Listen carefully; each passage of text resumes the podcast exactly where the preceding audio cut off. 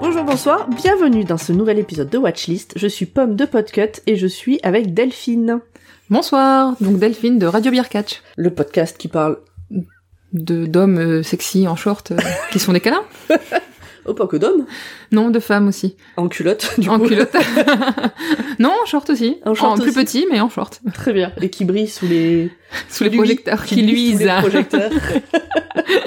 Et de bière aussi, parce que euh, on boit de la bière de temps en temps. Et vous en parlez euh, dans le podcast? On donne juste le nom des bières qu'on boit.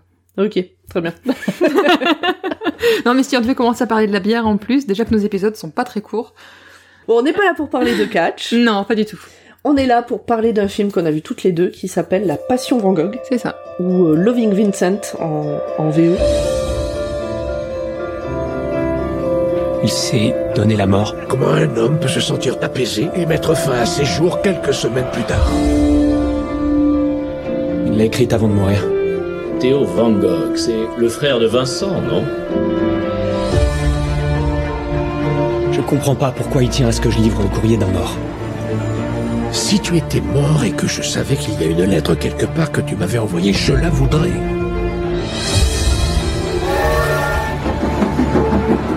Alors, qu'est-ce qui vous amène à Auvers Je veux faire quelque chose de bien pour Vincent. Les grands artistes, ce ne sont pas des âmes en paix. Le voilà le prix de votre vérité.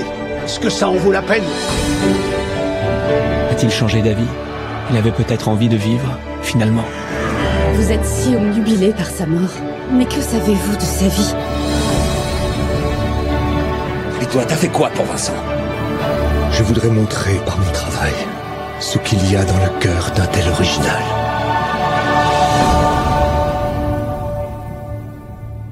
C'est un film de 2017 qui a eu entre autres le prix du public euh, du Festival international du film d'animation d'Annecy. Attention, ça claque un peu. Ouais.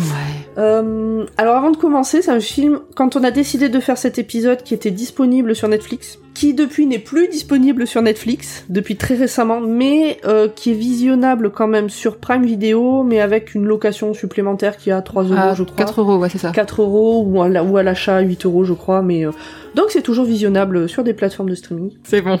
Alors, La Passion Van Gogh, est-ce que tu veux nous dire de quoi ça parle, Delphine Ah, ça parle de passion? De passion, oui. Ça parle surtout de Van Gogh. C'est un film qui est inspiré de très nombreuses lettres que Van Gogh a écrites à son frère de son vivant. Faut pas que à son frère, il y a Et pas aussi, que à son euh, frère, oui. Il y a mais- plus de 800 lettres qui ont été utilisées. Qui sont pour la plupart conservées au musée Van Gogh de- d'Amsterdam. Et donc, euh, en s'inspirant de ces lettres, euh, le, le but de ce film, c'est de reconstituer les derniers instants de la vie de Van Gogh. Raconté par les gens qui l'ont croisé à ce moment-là. Exactement. Pour moi, finalement, Van Gogh, c'est pas tellement le héros du film. Enfin, c'est le sujet principal, mais c'est pas le personnage principal. Non, le personnage principal, c'est Armand Roulin, qui est un, le fils du facteur euh, Roulin, qui a été le personnage d'un des tableaux de Van Gogh. Bah, Armand aussi a été un des Armand personnages. aussi, euh, oui. Mais un euh, le facteur est bien connu avec son immense barbe. Oui. Et euh, donc ce facteur a une dernière lettre de Vincent qu'il doit envoyer, qu'il a envoyée, qui lui est revenue parce que le destinataire n'était plus trouvable, c'était euh, Théo, le frère de Van Gogh. Il a cette lettre à lui faire parvenir et il demande à son fils de retrouver la trace de Théo Van Gogh pour lui donner la dernière lettre de son frère. Qui a été retrouvée, euh, enfin la dernière lettre qu'il n'a pas encore reçue de son frère, Mm. qui a été retrouvée en débarrassant son atelier du Donc- côté d'Arles. Plusieurs années après sa mort. Euh, oui, c'est plusieurs années après sa mort. Oui, puisque du coup son frère, alors ça on l'apprend dès le départ, puis ceux qui connaissent la vie un peu de Van Gogh le savent, son frère est décédé, je crois, deux ans après... Six mois. Six mois, ah ouais, donc... euh, Six mois après la mort de Van Gogh, il s'est presque laissé mourir en fait. ouais, il, était, il avait déjà une maladie, Il, avait, il la- avait la syphilis en phase terminale. ouais, et à la mort de son frère, il a, il a lâché l'affaire. C'est pas un film joyeux, Non, parce mais que ça parle quand même des derniers instants d'un homme qui s'est suicidé. Enfin, il paraît. Bon, a priori, quand même, c'est la thèse principale. C'est la euh, thèse principale, oui, bien sûr. Mais euh, le, là où c'est intéressant, c'est que le, la, le film est écrit un peu comme un film policier, c'est-à-dire que Armand arrive avec la lettre qu'il doit donner à Théo. Théo est décédé, donc à qui est-ce qu'il pourrait donner cette lettre? Donc comme ça, il remonte un peu les personnes euh, qui auraient pu être proches de Vincent Van Gogh euh, sur la fin. Et, euh, et à force de croiser tout le monde, de voir euh, ce que tout le monde en pensait, il arrive à se dire qu'en fait, euh, c'est peut-être pas un suicide, c'est peut-être euh, un meurtre. On sait pas. C'est ça, ouais. Voilà. Alors, bon, euh, c'est sa vraie histoire, donc on sait que c'est pas un meurtre. Pour ça, il n'y a pas de truc. Mais, euh, mais c'est fait de telle manière que même en le sachant, ben on rentre, je trouve. On se, on rentre dans l'histoire, on se prend au jeu de se demander, mais ouais, mais qu'est-ce qui s'est passé? Mm. On se prend, moi, j'avoue que le, docteur Gachet, par exemple, c'est un personnage que j'aimais beaucoup de par les tableaux qu'on en voit.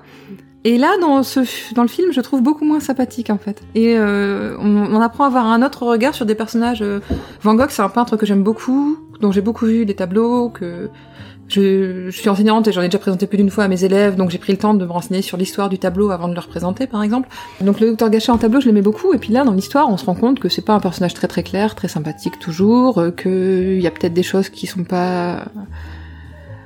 Enfin, qu'il est pas aussi euh, aidant pour Van Gogh qu'il semble l'être quand on lit l'histoire officielle, etc.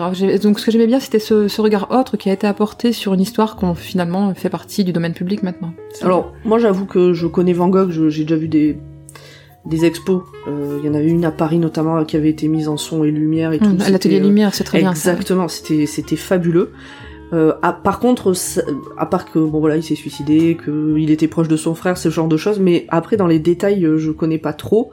Donc finalement, ces personnages, euh, pour moi, ils me disaient pas grand chose. Bon, c'est pas grave. Enfin, de pas connaître euh, la vie, l'histoire et l'œuvre de Van Gogh, je trouve que c'est pas grave. On je peut pense pas rentrer non dans plus, le ouais, film. euh, complètement.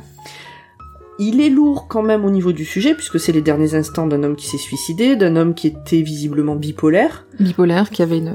Euh, Oui, c'est ça. qui, qui était euh, qui était maltraité par les gens qui l'entouraient. Oui, complètement. Harcelé. Exactement. Alors il y avait des gens qui étaient sympathiques avec lui, mais globalement quand même il était il était, Il pas était mal reçu parce que mal compris en fait. hein. Oui, il avait un comportement tellement hors norme que ça ne passait pas auprès de la plupart des personnes. C'est ça. Donc le, le film sur ces aspects-là euh, peut être un peu difficile à voir parfois, Mhm. Euh, mais alors la particularité, c'est que c'est pas un dessin animé, c'est une peinture animée. Mais oui, c'est les les personnages sont joués par des vrais acteurs qui ont ensuite été mis en peinture pour pour animer le le ça. film. Et la plupart des scènes reprennent des tableaux de Van Gogh. J'ai j'ai passé mon temps, j'avoue, en regardant le film, à re- à- sur la galerie du, du musée Van Gogh d'Amsterdam, à retrouver les tableaux en question. Il y a plus d'une scène où c'est vraiment euh, l'arrivée du personnage, comme quand le, le facteur euh, roulard arrive. Et ben la façon dont il est présenté, c'est exactement lui. Quand le gendarme arrive, la façon dont il est présenté, c'est Mhm. exactement le tableau qui va s'animer un petit peu à la fois.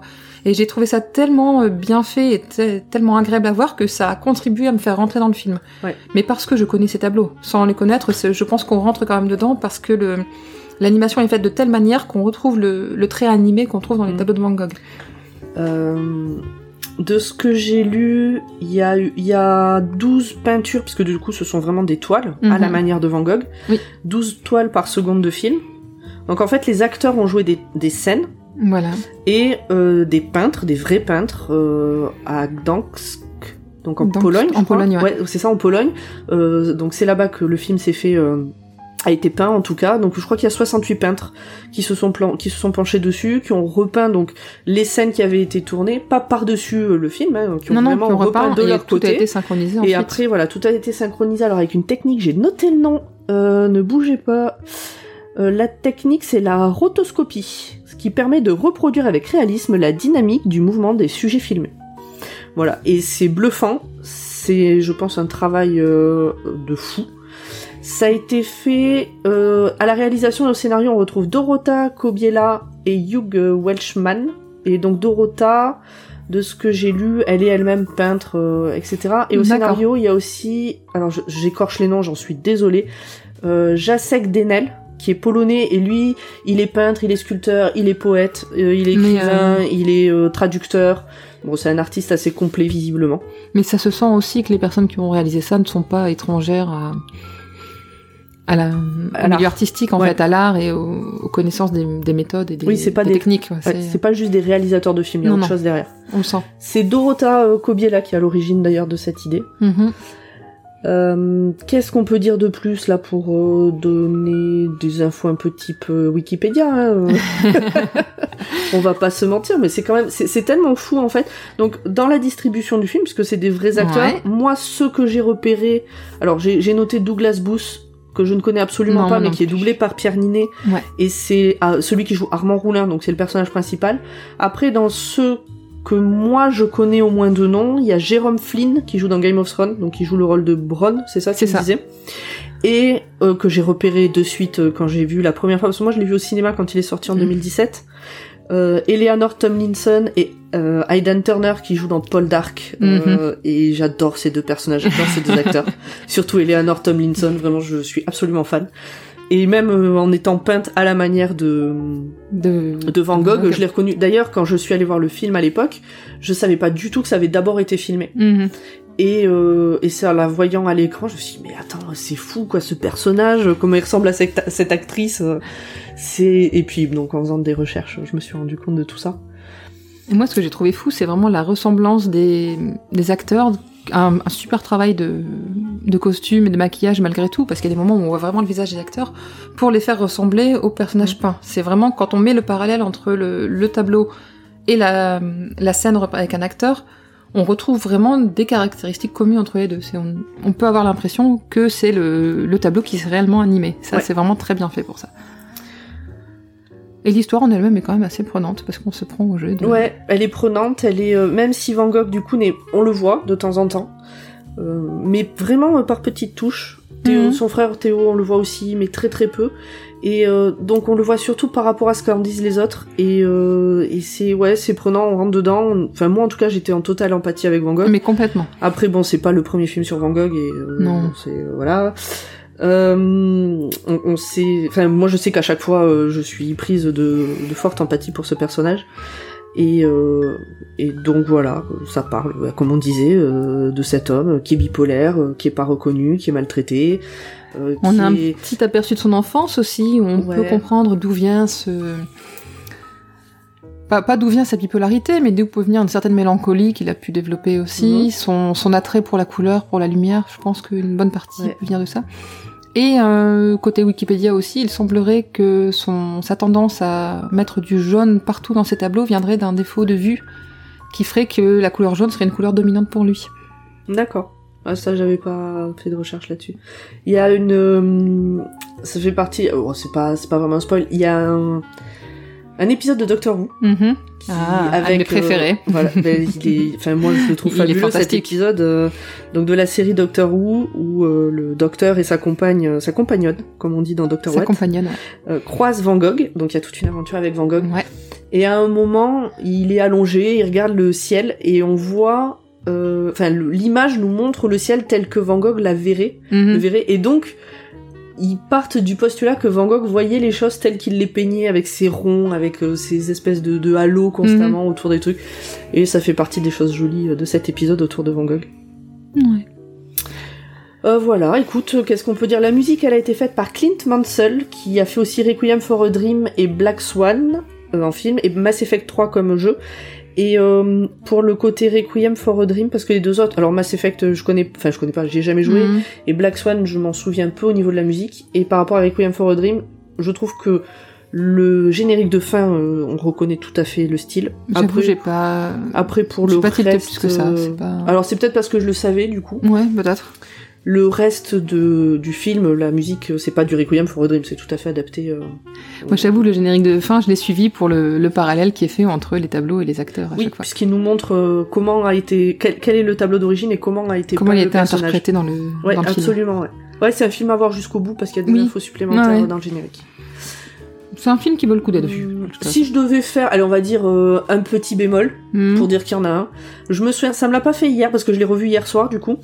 Ça me l'a pas fait hier soir, mais quand je l'ai vu au cinéma, je me souviens avoir ressenti une fatigue à un moment donné parce que comme euh, c'est des images qui sont peintes sous forme de toile, contrairement au dessin animé, c'est l'image est jamais fixe, ça bouge Mhm. tout le temps, tout le temps le les temps, tout le traits temps, des ouais. personnages bougent, les lumières, les trucs beaucoup beaucoup. Et je me souviens qu'au cinéma, parce que au cinéma tu fixes l'écran et tu fais rien d'autre. Hier quand je l'ai vu, de temps en temps je regardais mon téléphone ou quoi. Au Ouais. cinéma, il y a eu un moment où j'ai ressenti une certaine fatigue. Après, c'est vraiment passager et le film dure qu'une heure et demie.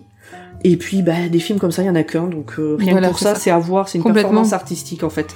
Et moi, j'ai bien aimé justement ce côté d'image toujours en mouvement parce que c'est c'est ce que je ressens quand je vois un tableau que- Mm. comme ceux de Van Gogh avec ses larges traits de peinture qui sont toujours.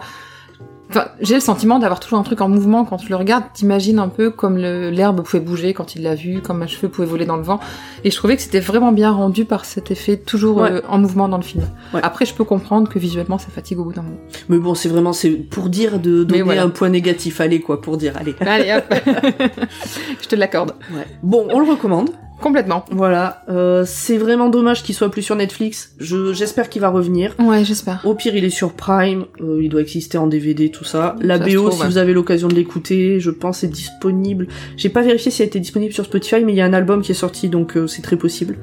Donc de Clint Mansell. Et puis, bah, allez voir ce film. Regardez ce film. Regardez-le en tout cas. ouais. Dites-nous ce que vous en avez pensé parce que ça nous intéresse. Ouais. Et puis voilà, Je pense qu'on a fait le tour. hein. on a fait le tour. Donc euh, bah, à la semaine prochaine, ça sera pas nous, ça sera quelqu'un d'autre, mais à lundi Voilà. prochain pour un autre watchlist. À très bientôt. Bisous